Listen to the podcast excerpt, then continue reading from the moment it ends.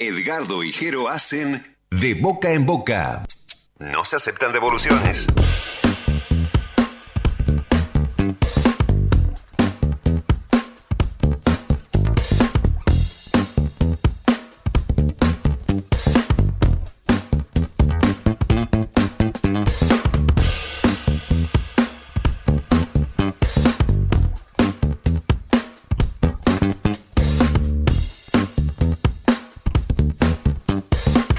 Él es periodista deportivo, trabaja en ESPN, eh, está en la ex Radio Cooperativa, en la 990 y en Deport TV. Hablamos de Gonzalo Cardoso, señoras y señores, y está en contacto con nosotros. Hola, Gonza, ¿cómo te va? ¿Cómo les va? Un gran saludo para todos. Gran saludo, Gonza, ¿todo bien? Bien, bien, bien, todo tranquilo, por suerte. ¿Cómo, se, ¿Cómo tomás este acercamiento de la presencialidad del público para el fútbol? ¿Será? Y a ver, yo creo que, que, que es hora, es hora que por lo menos se, vea el trabajo de los dirigentes para que sea cuanto antes, porque uno ve diferentes actividades que no tienen que ver lógicamente con el deporte, pero que cada vez más eh, están justamente trabajando con la presencialidad y el fútbol con estadios, bueno, algunos más chicos, otros más grandes, pero al aire libre, cada uno con, con el aforo que, que, que sea necesario, me parece que es una, una cuenta pendiente para los dirigentes del fútbol argentino, solo que parecen estar todos los que van a la cancha más cómodos eh, en esta situación, por eso todavía no, no se movió mucho el avispero hasta las últimas declaraciones de Matías Lame. Sí, que sería más que interesante. Bueno, eh, la, la, la, vos mirás los partidos de, de, otros países de las copas y decís, pero, pero, pero, ¿por qué está lleno ya? ¿Por qué no ah, podemos el nosotros? El recibimiento de Messi, eh, Sí, una ya. cosa increíble, Ya. parece de otra época.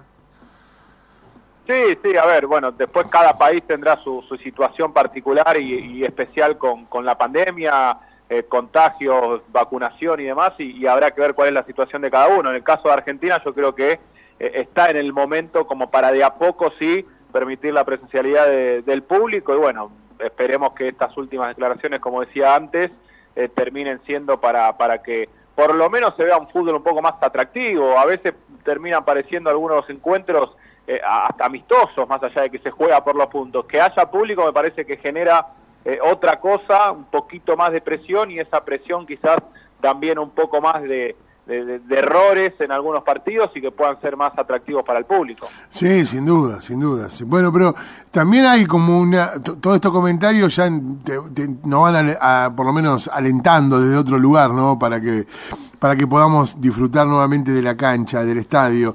Pero también para los que hemos trabajado, lo que se trabajan y para los que también se disfrutan los partidos de esta manera, eh, era escuchar todo lo que pasa en la cancha. Y también esto fue nuevo. También a lo mejor dentro de algunos años diríamos, uh, ¿te acordás que en la pandemia, en la pandemia se escuchaba todo lo que decían cada uno de los jugadores? Sí, sí, sí, sí, la, la verdad que sí, eso es lo- la gran diferencia que uno ve a, a esta altura, se puede comparar rápidamente eh, con los partidos de River en Copa Libertadores. Eh, el de local se escuchaba todo y el de Brasil con público de Mineiro se escuchaba poco y nada, porque obviamente estaba gritando el público. En ese caso sí, obvio, va a haber cosas que, que se pierdan cuando vuelva el público a las canchas y, y pero siempre es así, ¿no? No, uno no va a elegir escuchar a los técnicos por sobre la presencia de público y yo siempre soy, fui y seré partidario de que también deberían trabajar para que vuelva el público visitante. No, no, no, ya hace muchísimo tiempo que no hay público visitante en el fútbol argentino, me parece una vergüenza. ¿Cuándo, ¿cuándo decidiste eh, estudiar periodismo? Eh, un tiempito, va, tiempito no, un año, seis meses después de, de terminar el colegio. La verdad yo no sabía qué, qué quería seguir, no estaba decidido para ningún lado. Había empezado otra carrera que es la de publicidad. Hice un cuatrimestre, no, no, no me iba mal, eh, pero no, no, no, no me gustaba, no, no, no lo sentía en el día a día y a partir de ahí eh, pensé bien lo que podía llegar a seguir, siempre algo relacionado al, al deporte y ahí llegó el periodismo deportivo. No, no fue algo que durante toda la vida lo sentí, que desde chico uno ya pensaba en que podía llegar a cumplir esta tarea, sino que fue más, más de grande, 18, 19 años. Claro, claro. Y, Bueno, y de alguna manera, ¿cuál fue el, el- primer puntapié que tuviste? ¿A, a qué, ¿A qué radio? ¿Cuál fue el primer laburo? ¿Qué, qué- ¿Con qué empezaste? Los dos primeros que recuerdo bien, eh, bueno, el primero para ser eh, justo con lo cronológico, un programa de ascenso, se llamaba Ascenso a Fondo, digo, llamaba en pasado porque ya no, no está más, eh, y me había, me acuerdo, me había recomendado un profesor de, de la facultad, siempre lo tengo presente, que es eh, Rodrigo Arias, y después a partir de ahí, en eso tuvimos un tiempo, cubrí Quilmes, me acuerdo, y también cubrí Banfield, aquel equipo de Garnero primero y de Almeida después, que termina ascendiendo a la primera división con Banfield, y a partir de ahí empecé en el periodismo partidario de Racing con Identidad Racingista, programa en el cual todavía sigo y donde aprendí y aprendo muchísimo. Fue como una segunda facultad, como por así decirlo, lo de Identidad Racingista.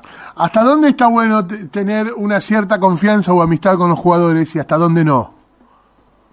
Y es difícil, es difícil. La verdad yo siempre fui partidario de que salvo que se dé natural y que uno genere una buena onda que hasta te sirva, a, le sirva a uno en lo periodístico y también quizás le sirva a los jugadores en, lo suyo, eh, tratar de, poner ciertos límites, porque por lo menos eh, en lo personal a mí me pasa que muchos juveniles, que ya los conocía de, cuando estaban inferiores, en el predio Tita Matiusi, eh, y que son pibes y recién están arrancando, genera una buena relación y después vos te encontrás con que están en la primera y tal vez un partido lo juegan mal, fueron de un desastre y vos tenés que decir, y por, por dentro decís, bueno, pero lo bien que me llevo con este pibe, pero también tengo que ser justo y decir que jugó mal, o que quizás eh, está para ir al banco de suplentes. Por eso, tiene sus pros y sus contras, yo creo que mientras uno sepa manejar esto, y no faltar el respeto, por supuesto, y que no haya enojo de las dos partes, y las dos partes entiendan esto, que por momentos va a haber cosas buenas y por momentos va a haber cosas eh, malas, Eh, te van a criticar, te van a alabar y me parece que hay que entender eso. ¿Qué tiene el hincha de Racing distinto a otros hinchas? ¿O, o por qué siempre se habla de ese lugar? Como que el hincha de Racing es muy particular. Sí, porque el hincha de Racing, por ejemplo, llenó una cancha y el equipo no iba a jugar, porque defendió de, de un remate a su propia sede, porque estuvo cuando eh, es más difícil estar. Me parece que eso es lo que diferencia al hincha de Racing, sobre todo un club como Racing, que no por nada le dicen el primer grande y que después tuvo una sequía eh, gigante. Racing regaló gran parte de su historia en prestigio, en títulos, en no ganar absolutamente nada, y si Racing sigue siendo grande, es por esos títulos, pero también eh, por cómo la gente estuvo presente en un momento de su historia, hasta levantando un predio, que es el que nombraba recién el, el Tita Matiusi. Eran tierras que estaban tiradas, que nadie las reclamaba, y que cuando iban a ser parte de, si no me equivoco, del municipio, del Estado, el hincha de Racing dijo, no, esto nos pertenece, y hoy por hoy el predio Tita Matiusi es gran explicación de, de por qué el club está en pie, porque de allí salieron jugadores como Lautaro Martínez, Suculini, De Paul, Vieto, que vendió Racing por millones. Sí, sí, parte, gran parte de la selección viene de, de- Racing, la de hoy en día. Claro, también está Muso, bueno, en algún momento estuvo eh, Matías Aracho con idas y vueltas en, las en las citaciones, y si sigue en este nivel creo que va a volver a ser citado, Eh, por eso me parece que a partir de ahí se explica lo diferente que tiene el hincha de Racing y, y que de alguna manera fue récord en recaudaciones cuando no salía campeón. Eh, históricamente Racing es el que tercero que más entradas vendió, esto en datos de la AFA, no es que lo opine yo, por detrás de Boca y River. El, el- el hecho de, de estar trabajando y ser bueno partidario, en este caso de, de- de- Racing, eh, ¿cómo te llevas con, con los cuando vas a otras canchas, en otros lugares? ¿Cómo te recibe el público? La mejor, la mejor, 10 puntos. El que quizás más me ha tocado cubrir, si se quiere, o estar en, en coberturas eh, fue River y, y hasta hincha de River capaz se acercan y dicen, vos sos el, que cu- el que cubrís Racing, ¿no? ¿Qué haces acá? Pero bien, no no no mal. Eh, pero después, a partir de ahí, no, la, la mejor. De hecho, bueno, no hay público hoy, pero las veces que me tocó ir Sí, a la sí. cancha de Independiente, ningún problema. Además, yo soy de Avellaneda, eh, salvo algún loquito a, a los que me pueden llegar a insultar o algo, seguramente los voy a conocer y no lo van a hacer, así que Claro, eh, claro. de, de alguna manera lo, lo, lo llevo bien y bueno, a veces me parece que también la gente quizás es difícil, pero tiene que entender que cuando uno hace un juego al aire, de alguna discusión, de alguna chicana, eh, eh, es así, Es es parte para, para el show, entre comillas, pero por eso yo siempre trato de, de nunca faltarle el respeto, bueno, en este caso Independiente, después con los otros clubes nunca, nunca nada. ¿Hace cuánto, Gonza, que estás en ESPN? Desde enero del 2019, van a ser dos años y medio, un poco más. Bien. Eh, ¿Cómo te lleva? Porque hoy cambió, hoy la televisión y sobre todo en ESPN se entiende que eh, prácticamente es un canal de entretenimiento con información deportiva y cambió eso. Y está bien porque para por, algo ha cambiado o ha mutado, o tal vez es el que entiende hoy para qué lado va el deporte, ¿no? Sí, sí, cambió. Bueno, que cambió seguro.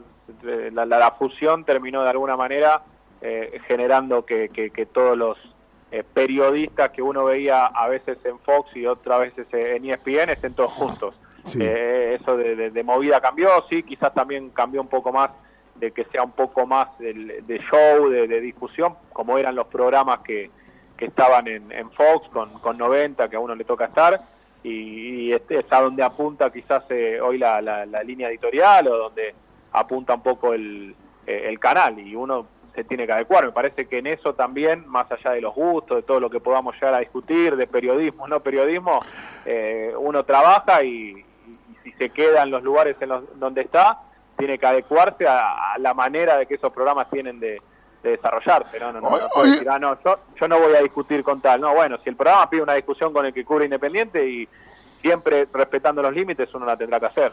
Hoy ha, ha cambiado muchísimo, ¿no? La, la- la posibilidad de medir, pero minuto, 90 minutos es un programa que hoy lidera también en este, en este horario. Y, y eso es llamativo desde el cable, ¿no? Que lidera, inclusive sobre la televisión abierta. Sí, sí, sin duda, porque bueno, se, se juntó el rating que tenía uno con el rating que tenía el otro y termina siendo el, el- el líder claramente en, en- en la oferta y, en casi toda la franja. Tampoco soy mucho de seguir el rating ni, me preocupa mucho en, este momento de mi vida, eh, pero pero sí, sí, sí, la- la- la- las veces que a uno le llegan de rebote o le puede llegar a mandar, eh, termina termina liderando y, bueno, no, el 90 me parece que siempre fue como el caballito de batalla de, de Fox con el Pollo Viñolo, Ruggeri y toda la banda. El señor Jerónimo García Burés tiene un ping-pong para hacerle a nuestro entrevistado. Gonzalo Cardoso, un placer tenerlo. Te- te- es, es cortito, Gonzalo. Dale, dale, vamos. Gonza, un sueño que hayas descartado. Uy, eh, nunca lo tuve como un sueño, como que era la, la, la, la ocasión de mi vida llegar o no, pero yo jugaba al fútbol de chico y en algún momento dije, no, no, no me pone más contento ir a entrenar y dejé, así que quizás podemos ponerlo en ese lado. Perfecto. Un músico. Soy mucho de la cumbia yo, me van a matar, cualquiera. ¿Por qué no? ¿Por qué? ¿Por qué te vamos a matar? ¿Estás loco vos? Pablito Lescano, Damas Gratis, vamos a Vamos. Bien, lindo referente. ¿Un actor o actriz? Eh, actor, me gusta mucho, a ver, vamos a alguno argentino, Darín. Ajá.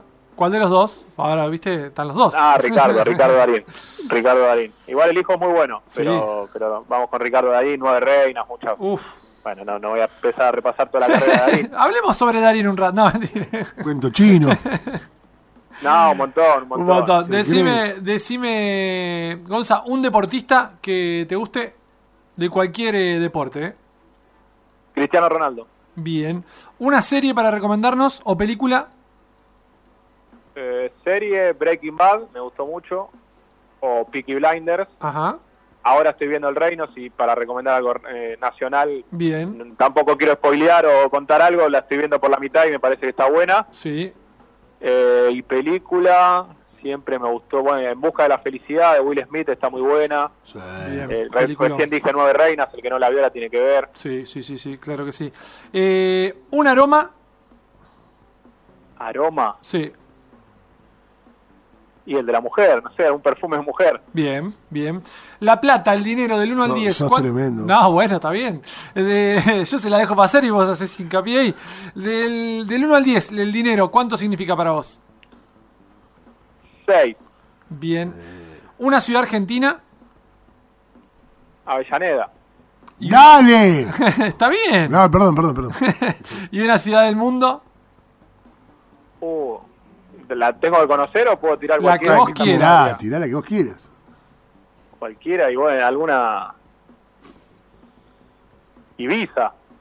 Bien. ¿Cómo te gusta la noche? No, pará un ¿Cómo poco. te gusta la noche? Y la última, Gonza, que acá eh, marca un poco el perfil de nuestros entrevistados. Nosotros queremos saber si vos tenés que calentar agua, ¿lo haces en hornalla o pava eléctrica? Eh, Hornalla. Mirá, Bien. el pueblo de Avellaneda, Racing es así. Avellaneda. Avellaneda, el pueblo de Racing. Los otros no, ¿eh? Los otros, los lo de, lo del Colorado, usan pava eléctrica porque son todos, viste. El, el verdadero eh, cebador de mate argentinos eh, o calienta agua sobre hornalla, ¿o no, señor?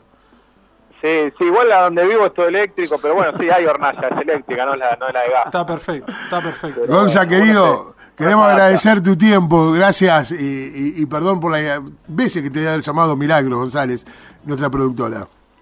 No, no pasa nada, a disposición, un placer. Abrazo grande. Abrazo. Gonzalo Cardoso con nosotros aquí en la radio, amigos. Y si se queda con ganas, la seguimos en Instagram. Arroba de boca en boca guion bajo ok.